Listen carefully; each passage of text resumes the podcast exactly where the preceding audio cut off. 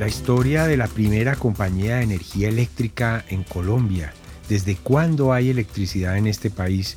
Es el capítulo de, eh, de hoy en La construcción de un país, una serie con el historiador Germán Mejía Pavoni que todas las semanas presentamos en Bitácora. Profesor Mejía, buenas noches. Buenas noches, José Vicente. ¿Desde cuándo hay electricidad en este país? ¿Eso empezó en Bogotá o dónde? El, sí, Bogotá es el primer sitio, pero hay, una, hay que clarificar algo. La forma de producir electricidad, porque ahí cuenta dos historias distintas.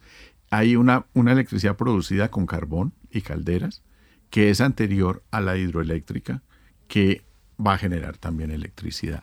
El gran desarrollo urbano de la electricidad va a depender de la hidroeléctrica, pero la primera empresa que ilumina las calles de Bogotá la produjo con calderas a vapor en Bogotá. Las calderas a vapor son más pequeñas, sí, necesitan carbón. Y necesitan carbón y funciona con carbón, con carbón mineral. El problema en Bogotá es que quiere un alumbrado público eléctrico, va a tener unas personas que se comprometen a desarrollarlo.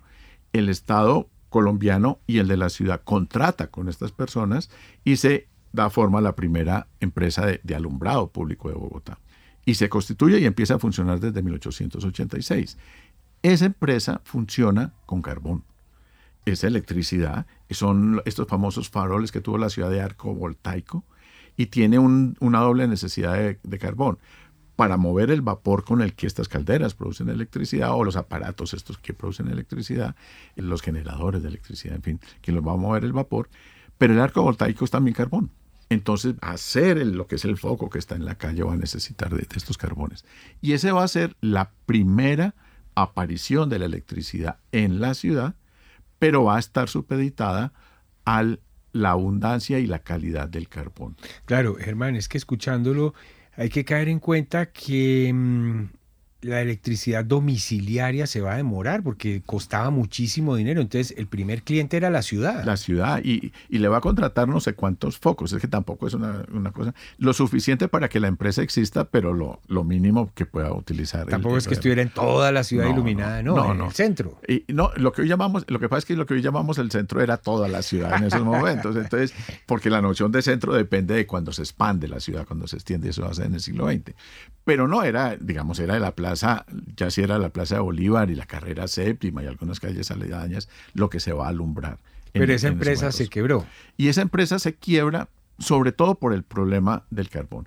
Por supuesto, va a atravesar la guerra de los mil días y todas estas inestabilidades, pero siendo realistas, el gran problema es el carbón. Además, porque el carbón no está por aquí, había que traerlo de dónde. Había que traerlo. Los grandes proveedores de, carbón para la ciudad van a estar hacia el lado de hacia el norte, de Zipaquirá hacia Huaté, que es la zona Causa por ahí. Claro.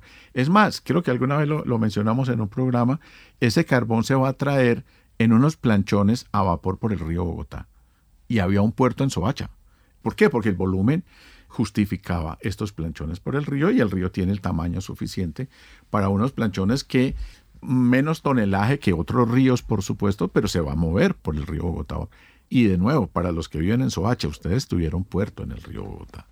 Lo que pasa es que ese carbón no tiene la calidad suficiente y no podía proveer a la ciudad con lo que requería, entonces siempre tuvo un faltante de carbón.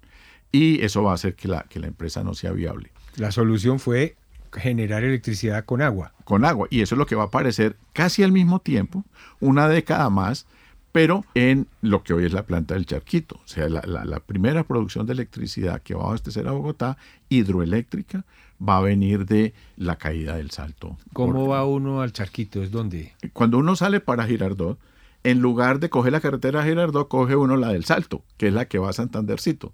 Ahí queda la planta, todavía funciona de producción. O sea, la represa del Muña produce para electricidad.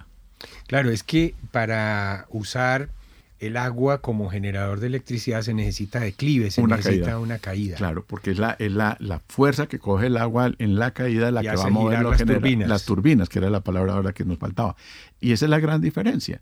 En cambio, la que alumbró la, la iluminación urbana era más parecida a la termoeléctrica, es la que te funciona con carbón. Convierte el agua en vapor y eso mueve la turbina. Y eso mueve la turbina. Es la gran diferencia entre Pero eso es más costoso y es más sucio. Sí, totalmente. Y Colombia va a desarrollar la hidroeléctrica como el, digamos, el factor principal de... Aún hoy, el 70% de la electricidad en Colombia es hidroeléctrica, que es limpia, pero es que aquí hay ríos y hay montañas. Sí, señor, y hay unas grandes caídas.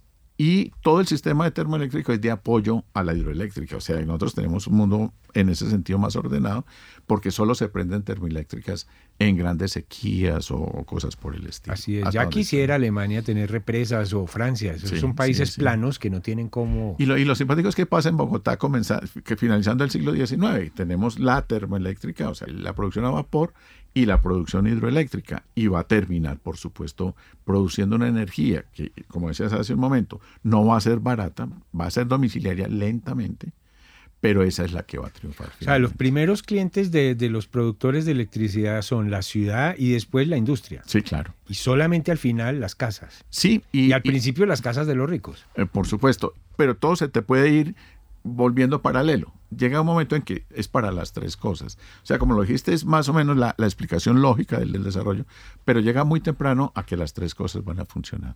Claro. Pues nada, no sé si haya algo que añadir sobre este tema, Germán. No, no, es el impacto que va a tener sobre la, la, vida nocturna de la ciudad. Y es la iluminación de las calles se vuelve un factor de seguridad. Hablábamos en un programa anterior de la policía, esta policía va a tener las calles alumbradas y a su vez va a permitir que la gente no se reduzca en sus casas, no se, no se meta en sus casas temprano y se acaba la vida nocturna, entonces empiezan a aparecer restaurantes, bares, cafeterías, que entrado el siglo XX se van a volver generales. Ah, pero Germán, la, aparición de la electricidad en las ciudades es algo que deslumbra y hay muchas anécdotas de la gente que por la primera vez que vio la electricidad no lo podía creer. Ah, no, claro, se conoce más con la, la que llegó con el charquito que es la energía eléctrica de hidroeléctrica, lo que se sabe es que, por ejemplo, los curas en los sermones tuvieron que explicar que eso no era el demonio el que estaba llegando. Yo todavía no entiendo cómo es que llega la energía a la casa, pero, pero que había una explicación racional para eso y que no tenía nada que ver con, con lo demoníaco. Sí, eso era asombroso.